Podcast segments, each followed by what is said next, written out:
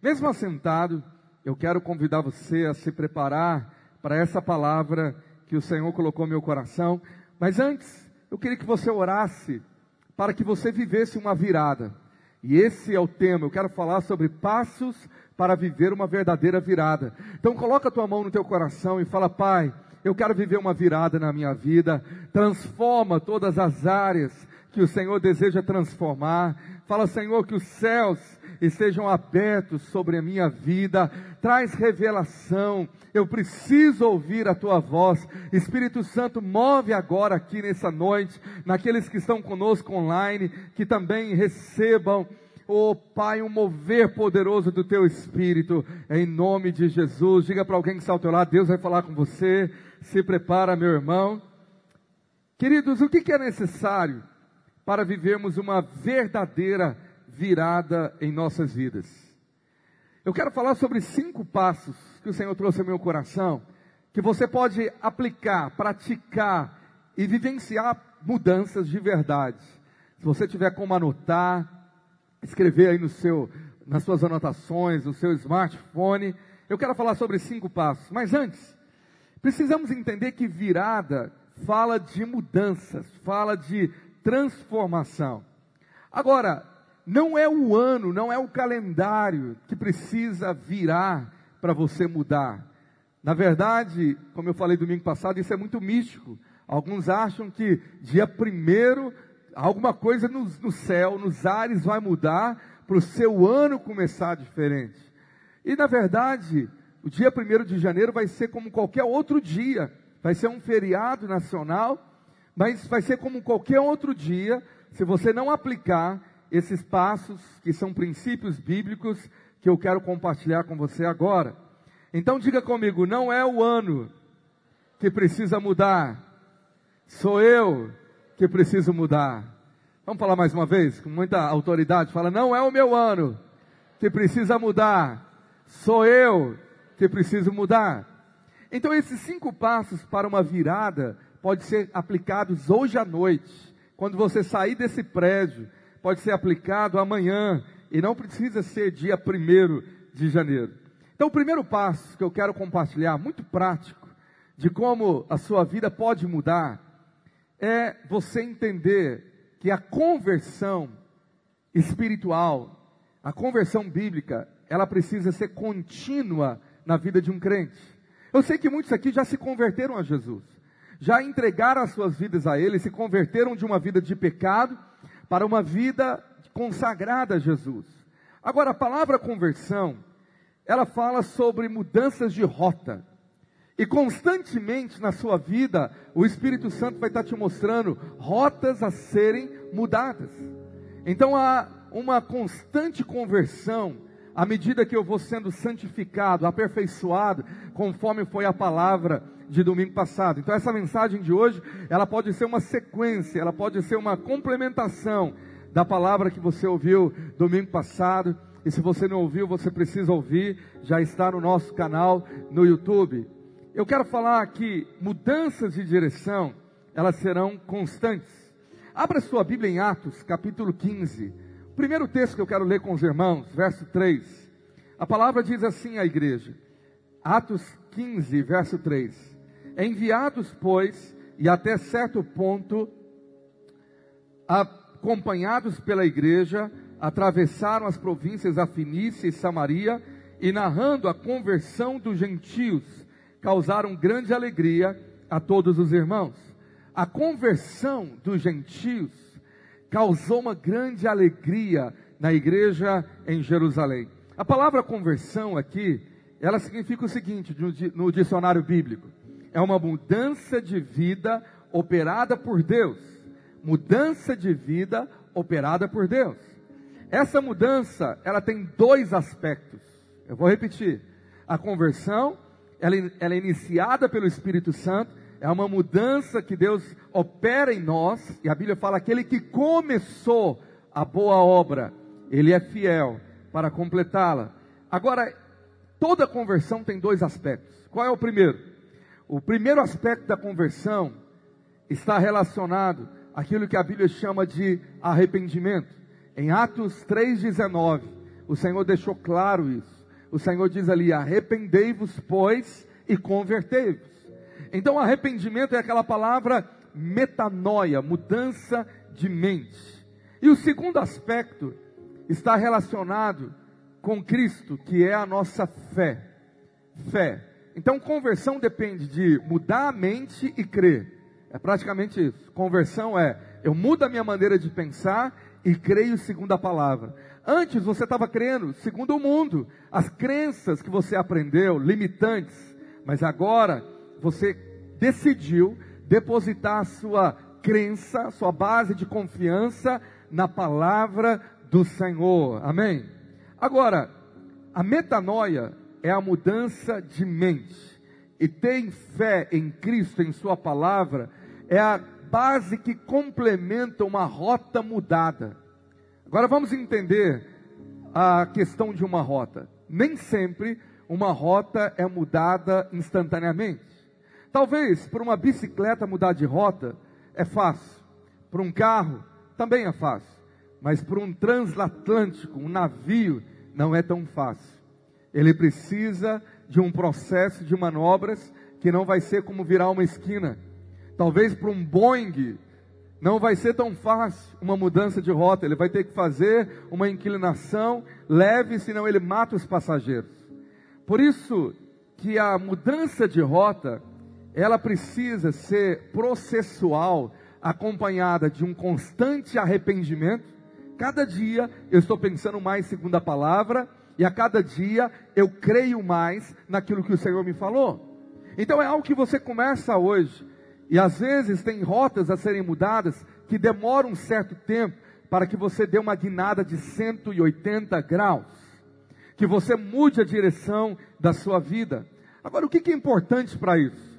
é você não desanimar, é você persistir, é você não ser imediatista de falar, ah, eu falei que ia mudar, mas nada mudou. Meu irmão, só o fato de você decidir mudar já é o primeiro passo. Talvez de 100 passos você já vai dar o primeiro hoje, falta só 99, e amanhã você dá mais alguns, e depois de amanhã, e você vai chegar lá. O problema é quando você fica estagnado e acomoda dizendo, não tem como, eu nasci assim, essa área da minha vida não muda. Eu ando sempre nessa direção da chatura, da ignorância, da, da, de ser iracundo, de ser melancólico, de ser triste, de ser pessimista, de ser incrédulo. E aí o diabo fala: é, você é assim mesmo, você nunca vai conseguir mudar. Aí tem gente que fala: Deus vai mudar a minha vida. E ele vai no encontro com Deus. E ele vai num, num culto transformador. E aí ele fala: Deus me transformou e de repente ele vê as mesmas situações, o diabo fala, transformou nada. Mas é porque a rota começou a ser mudada. Quem está me entendendo, diga amém. Então você tem que ter paciência com você mesmo, mas ao mesmo tempo persistência e de falar: não, Deus está fazendo. Eu, eu decidi mudar e a mudança ela está sendo gradual, mas ela está acontecendo. Grave essa frase, ela é poderosa. Eu prefiro ir a passos lentos no alvo certo do que correndo no alvo errado. Então tem gente que gosta tudo rápido, ok. Você quer chegar no seu destino, vamos supor que é Belo Horizonte, e você quer pegar então um, um avião a jato, e você entra nele, só que ao invés de ir para Belo Horizonte, ele erra a rota e vai para São Paulo. Você chega lá muito rápido, bate um recorde, um recorde, mas chegou no lugar errado. O que, que adianta estar sendo rápido na direção errada? Melhor é aquele que está lento na direção certa. Pode demorar, mas um dia ele vai chegar lá. Eu quero profetizar, pode demorar, mas saiba que você vai chegar lá. Você está chegando, Deus está transformando a sua, a sua vida.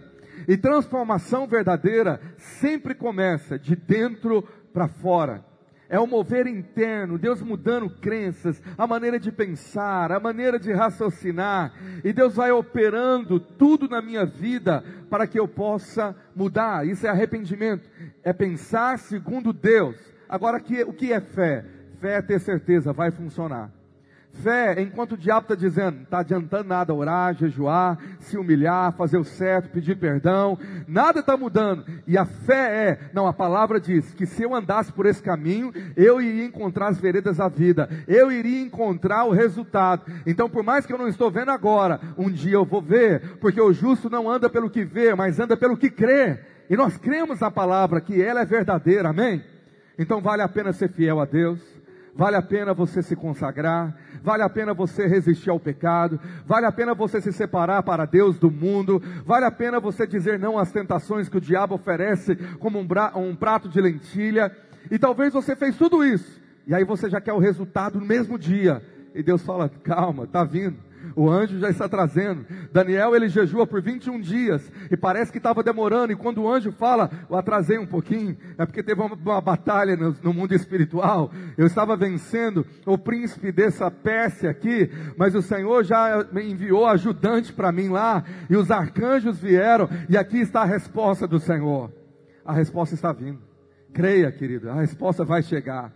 Então, a fé é que você crê. Se eu mudar, vale a pena andar em humildade, vale a pena me tornar uma pessoa de oração, vale a pena uh, viver uma vida em obediência ao Senhor.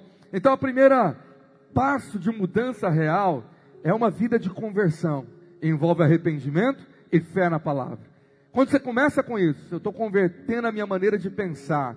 Eu estou convertendo essas áreas da minha vida. Eu estou pensando segundo a Bíblia. Meu irmão, já está acontecendo uma revolução dentro de você. E todo mundo vai ver que breve aquela área vai estar completamente restaurada, pronta. Deus começou e Ele completou. Amém? Você está comigo aqui nessa quinta viva aí? Você fica feliz com isso? Segundo passo para uma virada real e verdadeira, agora depende mais da minha posição. Eu quero falar sobre o passo de vencer a procrastinação. Fazer o que é preciso fazer na hora que é preciso fazer. O que, que é a procrastinação? É você ficar sempre adiando aquilo que você já sabe. Deus já te mostrou que deveria ser mudado. Então, na verdade, com muito amor e carinho, esse passo, meu irmão, é como alguém que leva um confronto e fala assim: cria vergonha na cara, passa óleo de peroba ao invés de unção, porque na verdade tem coisa que Deus já te revelou que deveria mudar há 50 anos atrás. Você está buscando coisas novas, Deus me fala o que tem que mudar, e Deus fala assim, mas de novo, todo ano eu falo, todo ano eu te mostro. Você está careca de saber, você está cansado, mas por que, que você não mudou? Na verdade é porque nós temos uma certa preguiça de fazer aquilo que dá trabalho.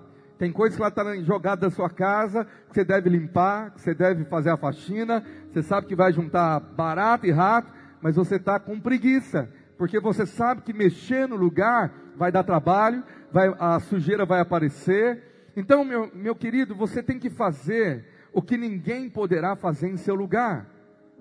Não adianta se está com fome agora e falar para o irmão que está ao teu lado, por favor, compra um x-tudo após o culto, o culto e coma no meu lugar para eu ficar saciado. Aí você fala, vou até pagar para você. Olha para o seu irmão, fala, vou até pagar para você comer aquele x-tudo que escorre gordura na boca. Estou com vontade e vai me saciar. Não vai não, meu irmão, vai saciar o seu irmão. Então tem coisa que não adianta outros fazerem no seu lugar.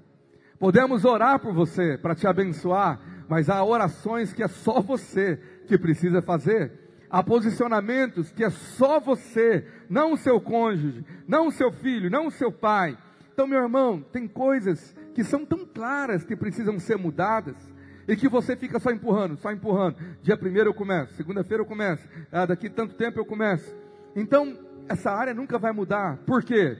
Porque eu já preguei sobre isso. Você não quer mudar de verdade. Você está auto se enganando. Você sabe que aquilo é o certo, mas você não quer mudar, porque mudar dá trabalho. Você fala, eu quero mudar tanto essa área, não quer nada.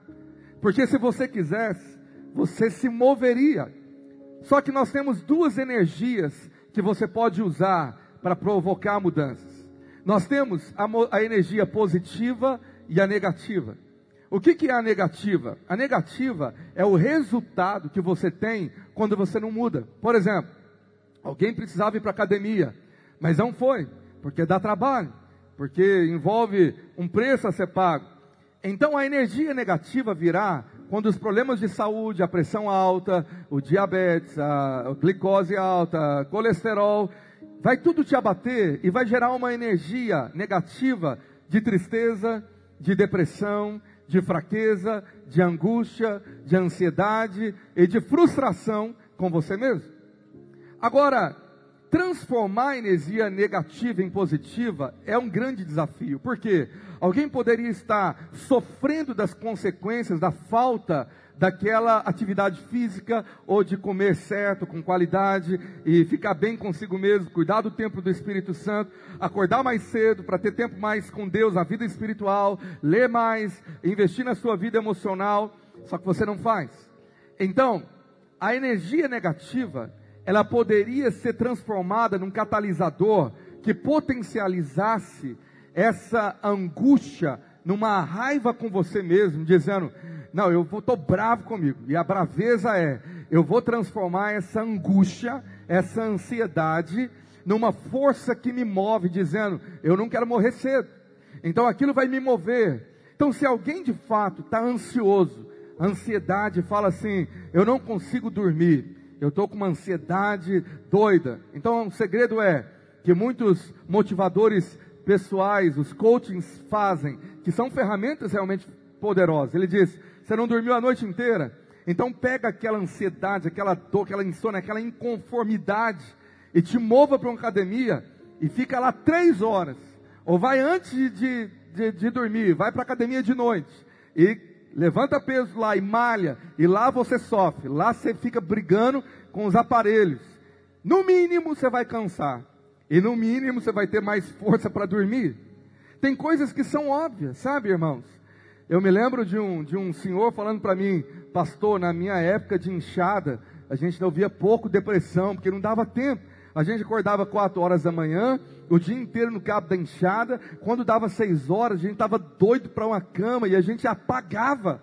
E não tinha tempo para pensar em insônia, em qualquer coisa. Tá, tudo bem que tem coisas lógicas nisso e não tão lógicas, mas a verdade é que há forças negativas que você poderia ter o domínio próprio e transformá-las em catalisadores para o seu bem, dizendo: Senhor, isso deve me empurrar a ter uma santa raiva com esse estado, e isso vai me mover para aquilo que eu sei que é o certo. Eu tenho que estudar, então eu vou estudar. Eu tenho que trabalhar mais, então eu vou trabalhar mais. Eu tenho que acordar mais cedo, então eu vou acordar mais cedo. E aquilo poderia ser um, um, algo que te impulsione a fazer aquilo que você deveria fazer na hora e parar de procrastinar. Faz cara de bravo e fala para alguém perto de você: pare de procrastinar. É uma palavra difícil, né? Mas então fala assim: pare de empurrar com a barriga. Meu irmão, só a ideia que você está falando aí, dia primeiro eu começo, e eu faço isso também, todos nós estamos no mesmo balaio, essa palavra serve para mim, já é uma verdade que me mostra que eu não quero tanto aquilo. Porque o dia primeiro, você pode ter certeza, você não vai. Certeza. Pastor, você está enganado, eu vou. Não vai não, meu irmão. Não vai. É como aquela mensagem que ficou épica, né? Que eu ministrei há anos atrás. A Sara era bem pequena, levei ela num parque. E lá, pela primeira vez, a gente viu as montanhas russas. E ela pequenininha falava para mim: Pai, eu duvido que você tem coragem. Está à frente dos outros, irmãos, matando de vergonha. Eu falei, misericórdia. Os outros pais vão.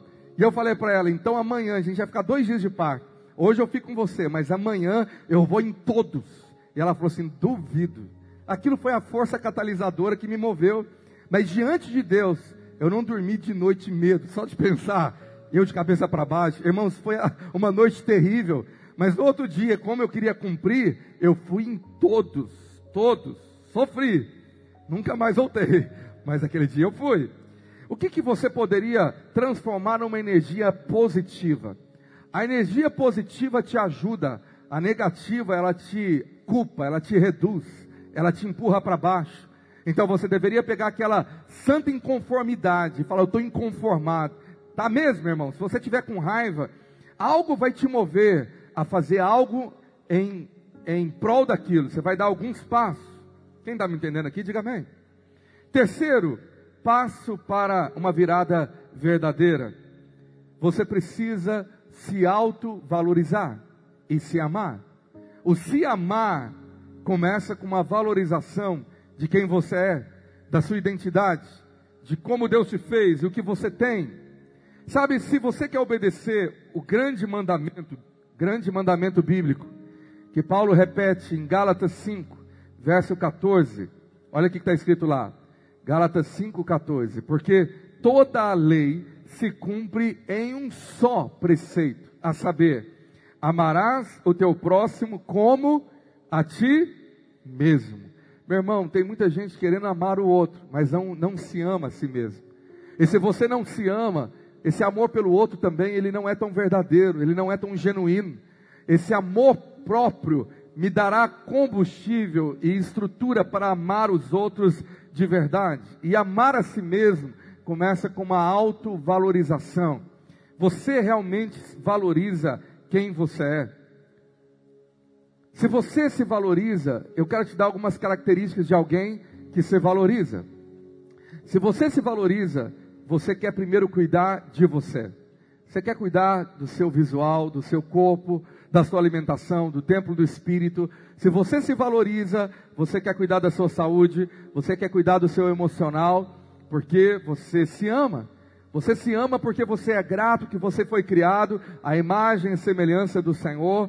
Você é grato porque Ele te deu um nome, Ele te deu um visual, uma digital, uma personalidade, Ele te fez um ser único. E você é grato pela vida que Deus te deu.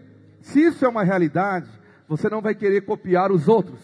Você não vai querer ser outra pessoa, você vai querer ser você mesmo. Você vai ficar feliz com os dons que Deus te deu, com a capacitação que Ele te deu, seus talentos, tudo seu. Você fala, eu estou bem comigo mesmo. Quando alguém não está bem consigo mesmo, ela vive uma vida doente por dentro desequilibrada entra todo tipo de complexo de inferioridade, superioridade, milindragem, eu não sou tão bom, eu sou o pior, eu sou o patinho feio da família, eu sou sempre o excluído, eu sou sempre o rejeitado, e isso vai gerar uma doença pior que eu vou falar daqui a pouquinho.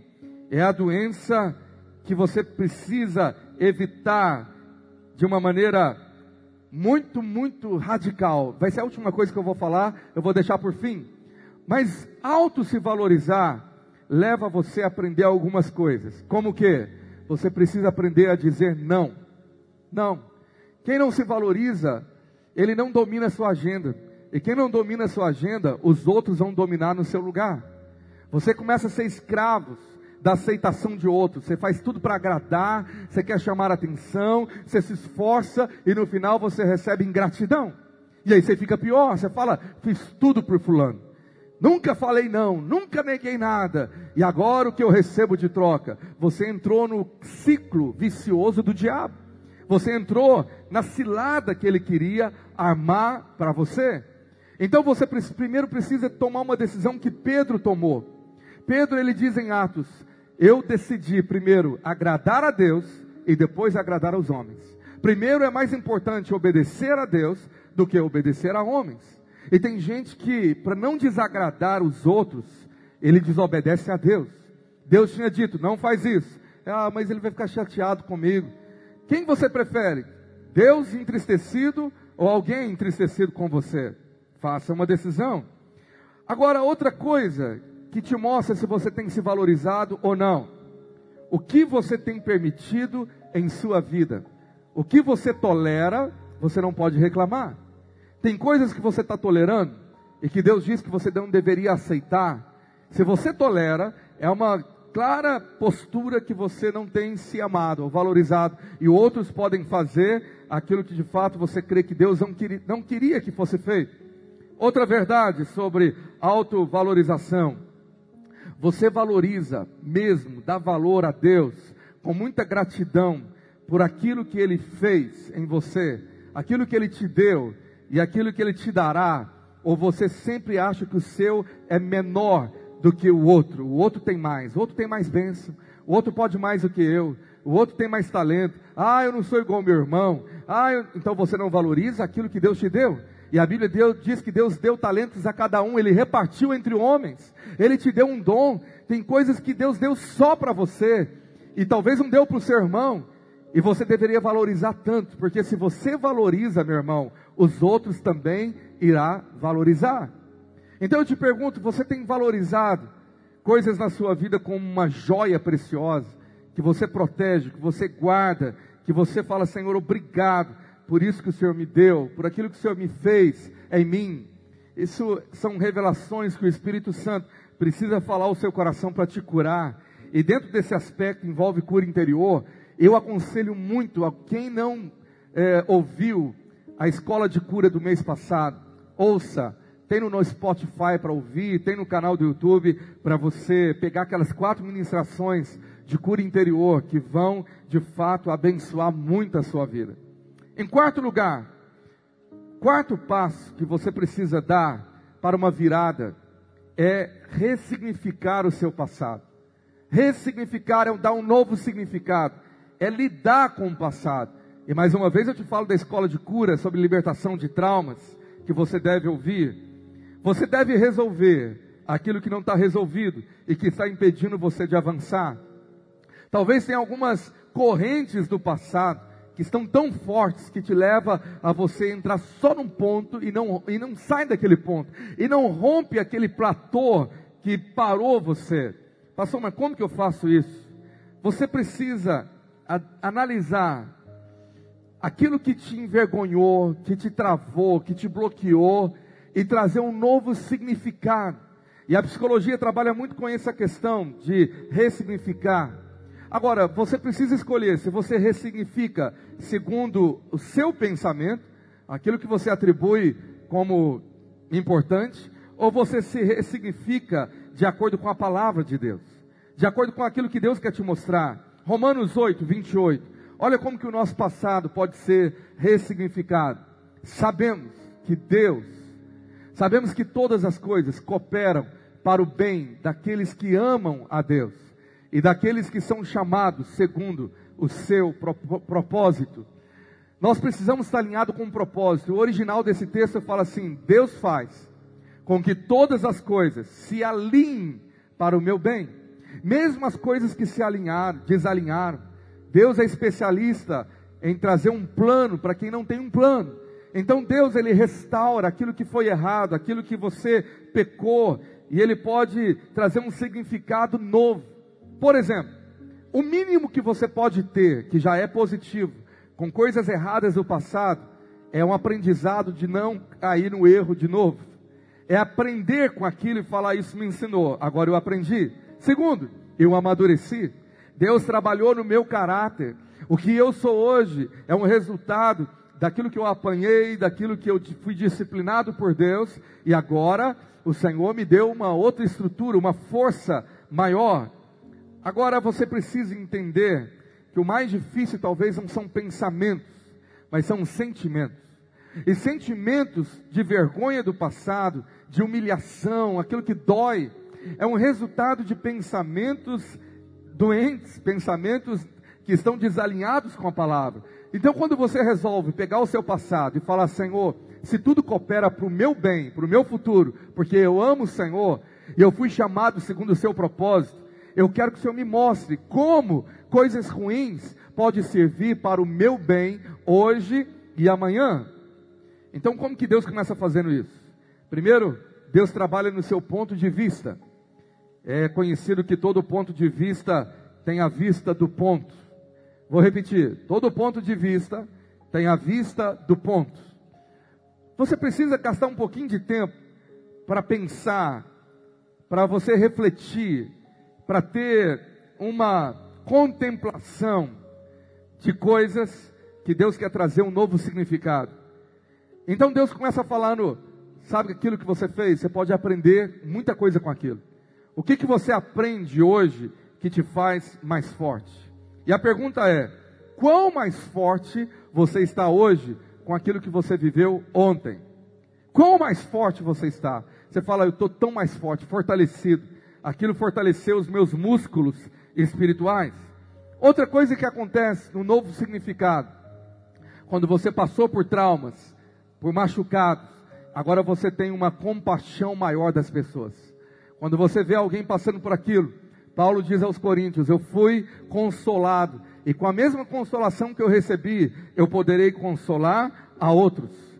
Então, você pode pegar toda a sua história de dor e transformá-la no seu grande ministério de cura. Eu vou repetir. Você pode pegar todo o seu drama de dor e transformar no seu ministério de curar as pessoas. Porque aonde mais o lugar que você foi humilhado, pode ser o lugar que você vai ter mais autoridade para falar. Amém, irmãos? Você recebe isso? E em último lugar, antes de orarmos e profetizarmos sobre o primeiro trimestre do ano que vem, você precisa desse quinto e último posicionamento, que é chave, decisivo. E aí cura aquela doença de quem não se autovaloriza. É você parar de ser vítima e se tornar um herói. Parar de ser vítima e se tornar um herói.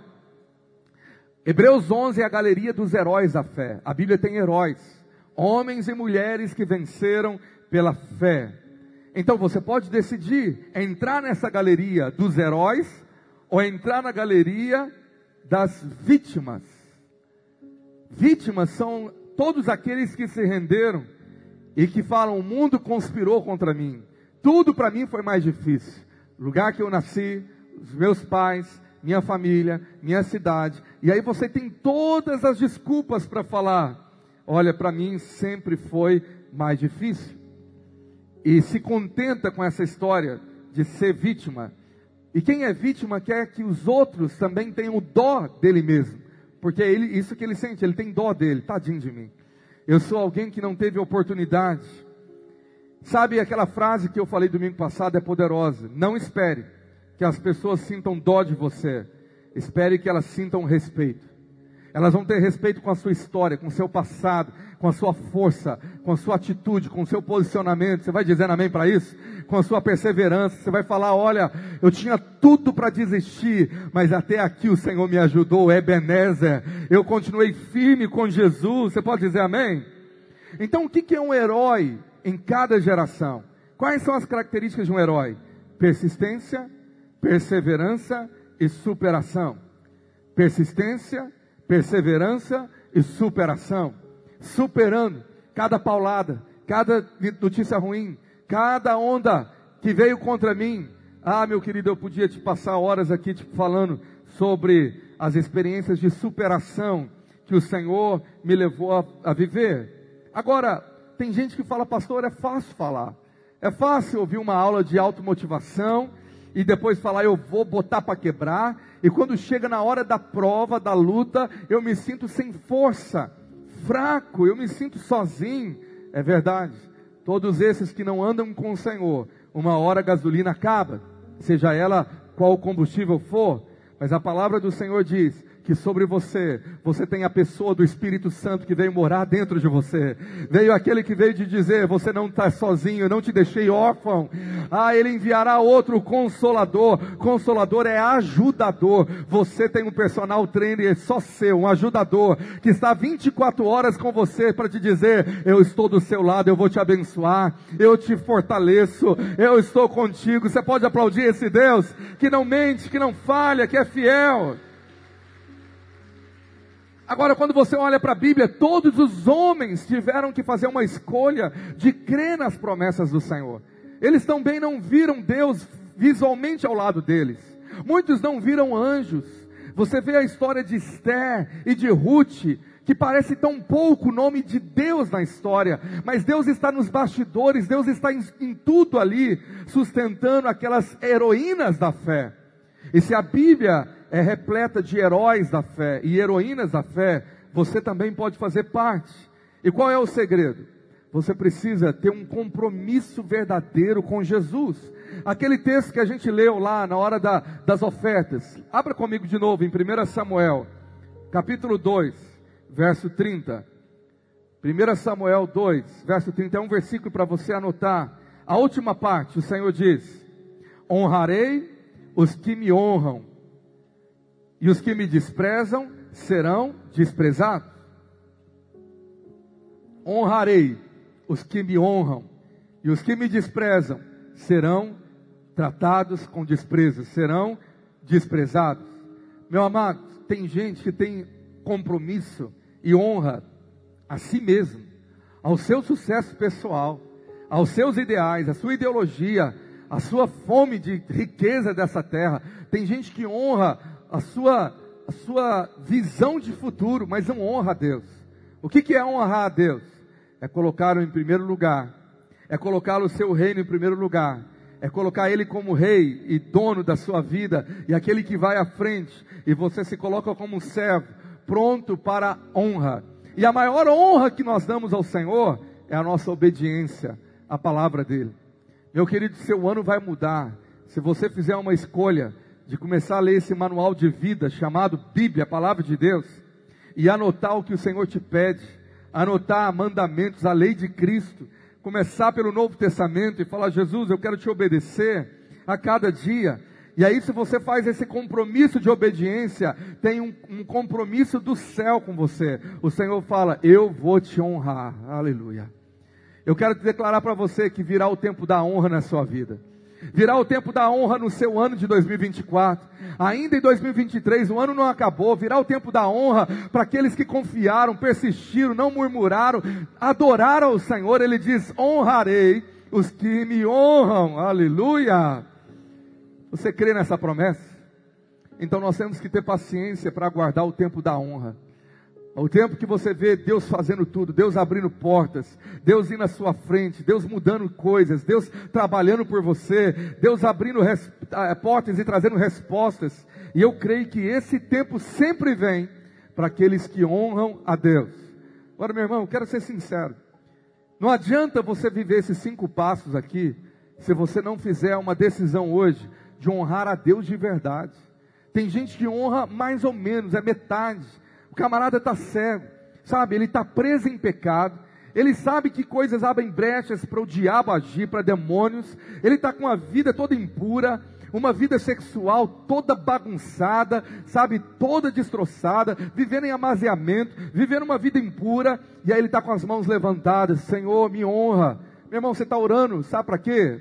Para parede, para o teto, ou para a pedra, igual os índios que ficavam para a pedra dizendo: trouxe aqui a oferenda, ó pedra, e agora pedra traz a colheita. É a mesma coisa. É uma religião falsa com algo que não existe. Porque o Deus que existe é o Deus da palavra, é aquele que diz: tenha um compromisso com a minha palavra. Aqueles que estiverem em mim, aqueles que guardarem a minha palavra, aqueles que permanecerem na minha palavra, João 14, eu permanecerei neles. Então tem gente que não tem pacto de obediência, você não tem a permanência de Deus na sua vida. Uma vida totalmente desalinhada com a Bíblia, vivendo em sonegação, em roubo, trambiqueira, vivendo igual um mundano, e aí vai para o culto e fala: Senhor, muda a minha vida virada, eu vou trazer a oferta aqui. Você está ofertando a quem? É o Deus que morreu na cruz por você, que declara: Eu vou ter honra com quem me honra. Pastor, por que, que você está falando isso? Porque o contexto desse versículo é com isso. Deus está irado com uma família de sacerdotes que tinha tratado ele como uma pedra, sabe? Era só ritual, só ritual a Deus. É como se ele não existisse. E aí o Senhor falou para aquela família: Olha, escuta bem, eu prometi, o Deus de Israel prometeu, a sua família e a linhagem do seu pai, que ministrariam diante de mim para sempre. Mas agora o Senhor declara: longe de mim tal coisa. Honrarei aqueles que me honram, mas aqueles que me desprezam serão tratados com. Você sempre vai desprezar a Deus quando você ignorar a Bíblia. Você sempre vai desprezar a Deus quando você despreza os seus mandamentos, quando você despreza o temor ao Senhor. E aí você tem Jesus ratificando esse texto em Mateus 7, dizendo: Muitos naquele dia dirão: Em teu nome expulsei demônios, em teu nome realizei milagres, em teu nome fiz maravilhas. E o Senhor vai dizer: Apartai-vos de mim, porque eu não vos conheço. Vós que praticais a iniquidade. Eu te pergunto: o que, que você pratica 24 horas do seu dia, a semana inteira? O que, que a sua prática lá fora é coerente com a sua oração aqui de dentro?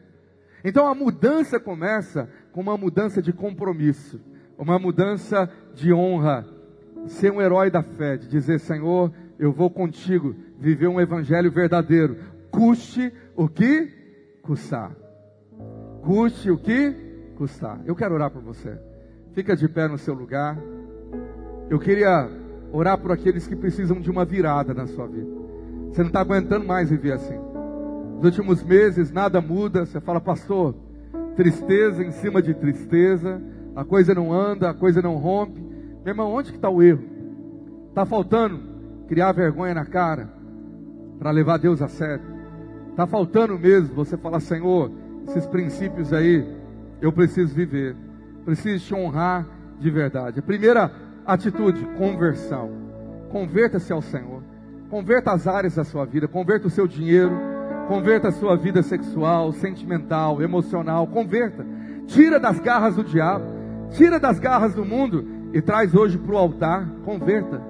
Traz áreas da sua vida, você está com raiva, você está com rancor, você está com áreas erradas, o Senhor fala, isso não me pertence. Joga fora. E se você quiser vir aqui hoje ao altar, já é uma atitude de mudança. Dá os primeiros passos de consagração. Você pode sair do seu lugar, vem aqui diante desse altar. Fala, Senhor, eu estou aqui nesse altar para parar de procrastinar. Eu tenho empurrado com a barriga muita coisa, me ajuda a me posicionar. Talvez você vai vir aqui no altar porque você precisa se amar, se valorizar. Você vai falar, Senhor, eu quero me amar com teu amor. Você pode sair do seu lugar, vem aqui à frente. Você que precisa ressignificar o seu passado, tratar com coisas do passado. Você pode vir aqui se você deseja ser um herói que tem um compromisso com Deus. Tem algum irmão que quer vir aqui nesse altar e eu quero orar por você? Você pode sair do seu lugar e vem aqui, estender as tuas mãos e nós vamos orar.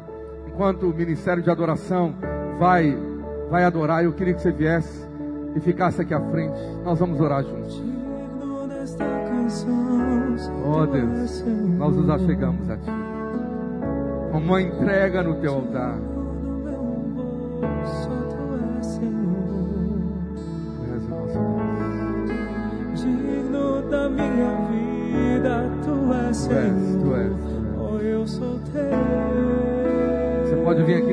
Dizer: Eu sou Teu.